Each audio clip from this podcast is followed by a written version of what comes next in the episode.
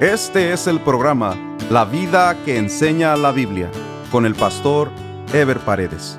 Un programa de reflexión bíblica sobre la manera que Dios espera que vivamos los cristianos, quienes estamos llamados a dar testimonio de nuestra fe en Jesucristo a través de nuestra manera de vivir. Continuamos con la serie Sabiduría para la vida diaria, un estudio basado en el libro de Proverbios. Este es el estudio número 58 titulado Las tendencias generacionales. Una tendencia es una inclinación que se hace común popular a un determinado grupo o número de personas. Puede ser una idea o corriente de tipo político, religioso, artístico, tecnológico, etc. Esa idea o corriente se orienta en determinada dirección.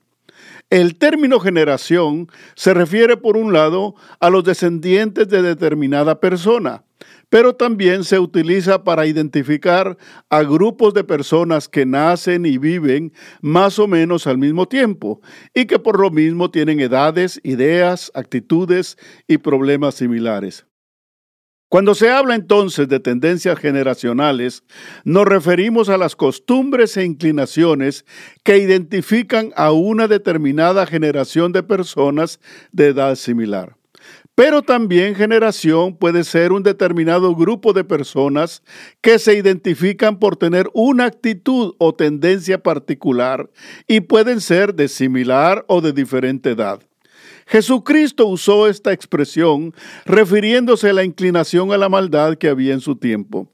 En Mateo 12:34 dice, Generación de víboras, ¿cómo podéis hablar lo bueno siendo malos? Porque de la abundancia del corazón habla la boca. El día de hoy debido a la globalización y a la extensa exposición de los medios sociales, las tendencias generacionales se expanden rápidamente. Y aunque en el tiempo antiguo no habían los medios de comunicación como hoy, las tendencias ya eran comunes, influenciando a diversas generaciones. Las tendencias generacionales pueden ser positivas, pero también pueden ser negativas. Tristemente, debido a la condición de pecado de la humanidad, las tendencias generacionales tienden a ser más negativas que positivas. Los casos que se mencionan en estos cuatro proverbios siguientes muestran la indolencia de los hijos hacia los padres y la inclinación al mal de muchas generaciones. Proverbios 30:11 dice, hay generación que maldice a su padre y a su madre no bendice. Se hace evidente aquí la indolencia que desarrollan los hijos, que no solo no reconocen el esfuerzo de sus padres, sino que se vuelcan contra ellos hasta el extremo de ignorarlos o deshonrarlos. Desafortunadamente, el día de hoy vemos también que las nuevas generaciones le dan mayor importancia al desarrollo individual que al desarrollo en familia. El proverbio nos demuestra que siempre han habido hijos desnaturalizados que rechazan la tutela y la instrucción de los padres. Lo importante es que cuando se menciona el problema como un problema generacional es porque el daño se hace visible en toda la sociedad. Y eso es justamente lo que debe preocupar a los padres cristianos. Por eso nuestra tarea es trabajar duro para que las tendencias negativas que se levantan el día de hoy afecten lo menos posible a nuestros hijos, porque para eso estamos los creyentes, para hacer la diferencia en este mundo. Proverbios 30:12 dice, hay generación limpia en su propia opinión, si bien no se ha limpiado de su inmundicia. Aquí se refiere a una generación de los que creen que están bien, los que se autojustifican a sí mismos, los que creen que no necesitan ayuda o corrección, aun cuando los resultados de su conducta demuestran que no están bien. Se refiere entonces a una generación de presuntuosos que se levanta con soberbia pretendiendo ser lo que no son. El día de hoy, debido a la influencia del pensamiento liberal, las nuevas generaciones tienen la tendencia de negar o no reconocer el pecado como tal. Debido a esa negación, muchos jóvenes están cayendo en la depravación, porque empiezan a inclinarse al mal haciendo cosas incorrectas, que para ellos no lo son, por supuesto, pero terminan profundizando en el pecado, cayendo atrapados en vicios y en prácticas deshonrosas. Estas generaciones ignoran la palabra de Dios y se burlan de los que buscan mantenerse en el camino de la integridad y la justicia. Proverbios 30:13 dice, hay generación cuyos ojos son altivos y cuyos párpados están levantados en alto. Aquí está hablando de los que tienen inclinación a la soberbia. Los soberbios y los altivos son los que se consideran superiores a los demás y por ende se conducen con arrogancia. Una de las características de los altivos es que se consideran autosuficientes, por eso rechazan cualquier consejo y obviamente rechazan la palabra de Dios como medio para conducirse en la vida. Los soberbios no solo son desagradables para los demás debido a ese complejo de superioridad que tienen, pero también son desagradables ante los ojos de Dios, como se refleja en Santiago 4:6 que dice, pero Él da mayor gracia. Por esto dice, Dios resiste a los soberbios y da gracia a los humildes. Proverbios 30:14 dice, hay generación cuyos dientes son espadas y sus muelas cuchillos, para devorar a los pobres de la tierra y a los menesterosos de entre los hombres. Estas son personas que se llenan de codicia, pero aquí además se aprovechan de los que no se pueden defender, como los pobres y los menesterosos. No solo son ambiciosos de lo ajeno, sino encima son cobardes, porque se aprovechan de los que no pueden poner resistencia. Por eso el proverbio los trata como criminales, que no tienen la más mínima compasión para dañar aún más a los que sufren.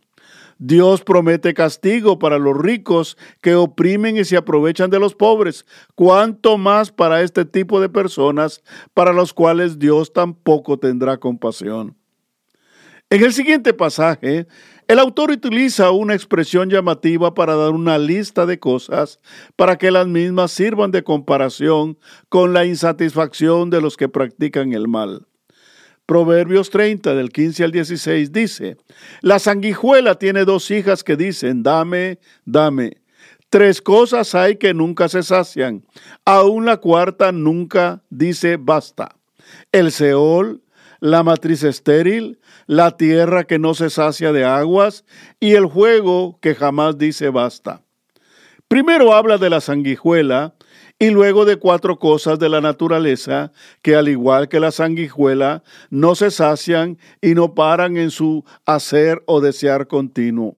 La sanguijuela es un gusano parásito que se alimenta de chupar la sangre de otros animales. El autor utiliza esta metáfora y luego menciona cuatro cosas más, que al igual que la sanguijuela, no se sacian o no se detienen en su actividad, para compararlos con los que hacen el mal. El Seol es el nombre que daban los hebreos al lugar de destino final de los muertos y que no para de recibirlos. La matriz estéril que nunca para de desear poder concebir la tierra que no se sacia de recibir lluvia, y el fuego que una vez encendido no se cansa de consumir. De la misma manera el hombre o la mujer de mal nunca se cansan de practicar la maldad. Proverbios 30, 17 dice, El ojo que escarnece a su padre y menosprecia la enseñanza de la madre, los cuervos de la cañada lo saquen y lo devoren los hijos del águila. Este proverbio algunos lo ven como continuación del pasaje anterior o como un ejemplo de las personas que practican la maldad y el castigo que se merecen por su deleznable proceder. La forma fuerte de mencionar el castigo que merecen es para ilustrar la naturaleza de la maldad que hay en sus corazones de esas personas que practican el mal. Proverbios 30 del 18 al 20 dice, Tres cosas me son ocultas, aún tampoco sé la cuarta. El rastro del águila en el aire, el rastro de la culebra sobre la peña, el rastro de la nave en medio del mar, y el rastro del hombre en la doncella. El proceder de la mujer adúltera es así. Come y limpia su boca y dice, no he hecho maldad. Algunas expresiones, como la de estos pasajes anteriores, corresponden a una manera particular de aprovechar la literatura para enfatizar algo o para llamar al lector u oyente a la reflexión tres cosas y aún la cuarta, no es más que una manera de expresarse con el único propósito de llamar la atención sobre estos fenómenos de la naturaleza y para llevarlos a la reflexión y así entender con mayor interés la enseñanza que el proverbio nos quiere dejar. Se trata pues de cuatro cosas que no es posible confirmar, que dejan huellas invisibles y que no hay manera de poderlas rastrear como el caso del recorrido del águila en el aire, que es muy evidente la imposibilidad de poder eh, rastrear algo en el aire. Lo mismo con el rastro de la culebra sobre una peña, que aunque se arrastre sobre la misma, no deja huella. Luego el rastro de la nave en medio del mar. Por supuesto que se refiere a naves de vela, cuyo recorrido es imposible de rastrear en el agua. Por último, se refiere al rastro del hombre en la doncella. A este pasaje se le ha querido dar muchas interpretaciones, tanto de carácter literal como de carácter alegórico o aún con interpretaciones de carácter espiritual. Lo cierto es que se trata de una simple realidad pues en el tiempo antiguo no había manera ni médica ni científica de comprobar que un hombre había tenido relaciones íntimas con una mujer, aunque ésta fuera virgen. El propósito es comparar las cosas de la naturaleza que no dejan huella o que no se pueden rastrear de la misma manera que los que hacen mal, que quieren que sus obras de maldad sean ignoradas o borradas y no se rastreen sus faltas. Por eso pone como ejemplo la intención de la mujer adúltera, que no quiere que se mire su falta. En el siguiente proverbio se da una lista de cuatro cosas que causan alboroto. Sin embargo, no se dan como metáforas comparativas, sino como hechos que son una evidencia de alboroto en sí mismas. Proverbios 30 del 21 al 23 dice, Por tres cosas se alborota la tierra, y la cuarta ella no puede sufrir, por el siervo cuando reina, por el necio cuando se sacia de pan, por la mujer odiada cuando se casa, y por la sierva cuando hereda su señora. En realidad se trata de cuatro ironías o contradicciones que pudiendo suceder causan alboroto y confusión. En primer lugar, cuando llega a gobernar una persona que ha sido sierva, quien no estando preparada para gobernar causa tremendo desvarío y confusión en el pueblo.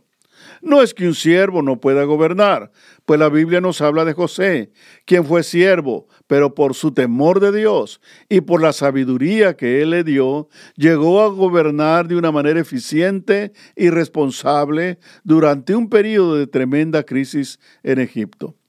Evidentemente, el proverbio se refiere a un siervo negligente y sin temor de Dios, que no tiene ni la preparación adecuada ni buen corazón para cumplir con semejante responsabilidad, lo cual es una contradicción inaceptable. En segundo lugar, nos habla del necio que se sacia de pan. Esto se refiere cuando un necio llega a hacerse rico o llenarse de posesiones él mismo se convierte en un prepotente, haciéndose aún más necio por el respaldo de su riqueza. No hay peor cosa que una persona empecinada en una necedad y que recibe el espaldarazo de un logro impresionante para que se afirme en su necedad. Es como un necio condecorado. ¿Quién lo podrá aguantar? La tercera razón de alboroto es cuando se casa la mujer odiada. Esto nos da dos posibilidades de pensamiento. Una, que se trata de la mujer repudiada, o sea, la mujer que era despreciada por su marido, lo cual sucedía principalmente con las mujeres que cometían adulterio. Por lo que el hecho de que una mujer que había sido repudiada se volviera a casar sería motivo de escándalo. Pero también se puede referir a una mujer soltera que por alguna razón estaba señalada por la sociedad como una mujer ingobernable o renciosa, y que por ende su casamiento es motivo de un interés morboso, por tratarse de algo que va a generar controversia o escándalo.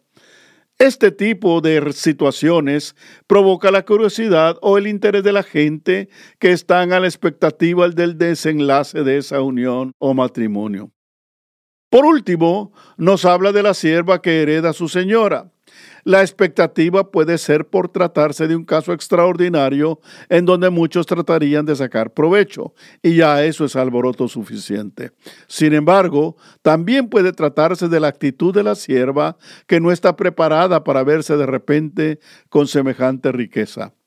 Por lo general, las personas que no están preparadas para manejar un determinado tipo de riqueza son transformadas en su conducta y en su carácter cuando llegan a tener dinero.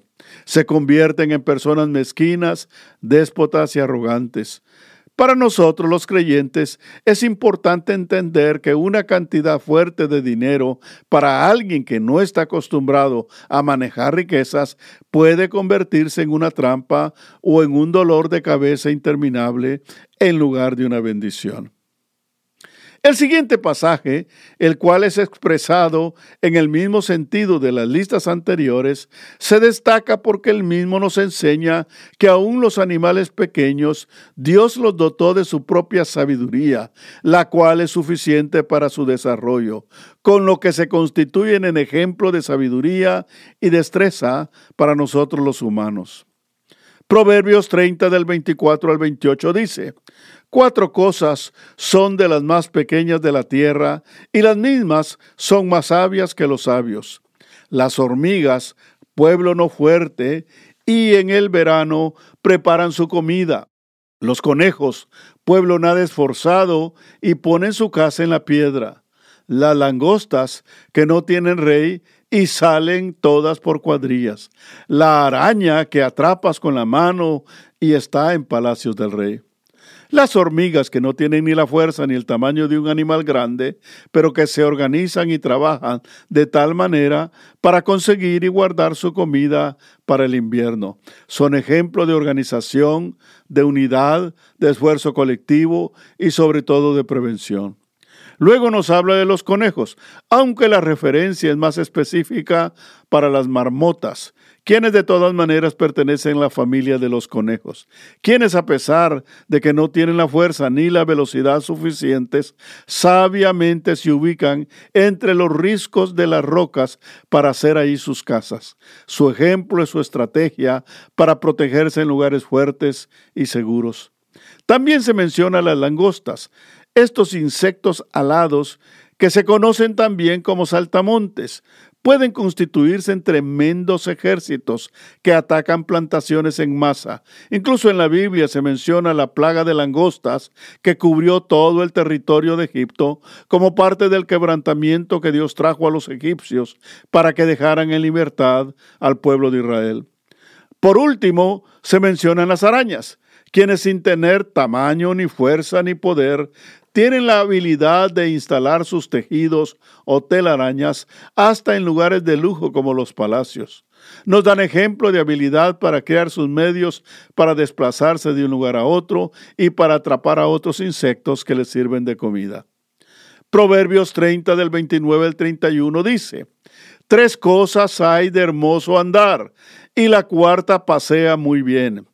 El león, fuerte entre todos los animales, que no vuelve atrás por nada, el ceñido de lomos, asimismo el macho cabrío, y el rey a quien nadie resiste. Agur continúa con su retórica de mencionar cuatro personajes o animales de los que observa atentamente sus cualidades para sacar alguna enseñanza o destacar una determinada destreza o cualidad. En este caso se refiere a la postura o gracia, majestuosidad, belleza, elegancia y aún dignidad de estos personajes o animales. Primero se refiere al león y su elocuente manifestación de poder y falta de temor, que es elegante y a la vez intimidatorio. Luego se refiere al ceñido de lomos, Algunos tratan de encontrar un animal que tenga ceñidos los lomos para usarlo como ejemplo, pero en realidad se refiere cuando una persona, ya sea un soldado, un rey o una persona que va a desarrollar un oficio, se viste con su uniforme o con su atuendo para prepararse para una actividad vigorosa, propia de su rango o categoría. También habla del macho cabrío, quien tiene una combinación de elegancia y fuerza aun cuando está peleando.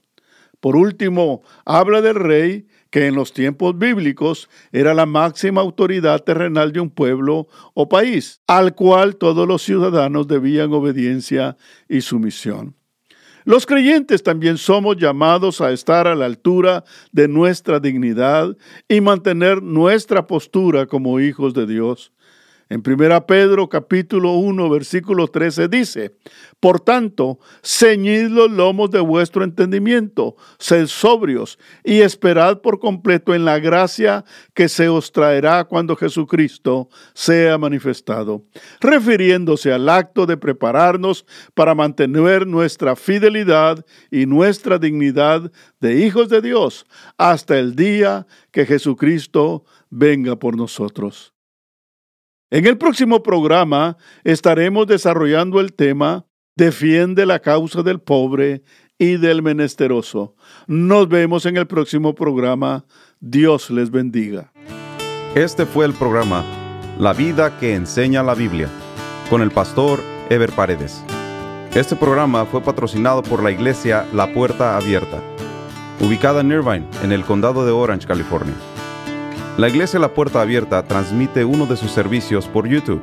Si desea ver la transmisión con los mensajes del pastor Ever Paredes, vaya a nuestro sitio de internet, lapuertaabierta.com, y haga clic en transmisión en vivo. O directamente a YouTube y escriba LPA en vivo, los domingos a las 10.30 de la mañana. Si desea mayor información, escriba al correo electrónico info arroba lapuertaabierta.com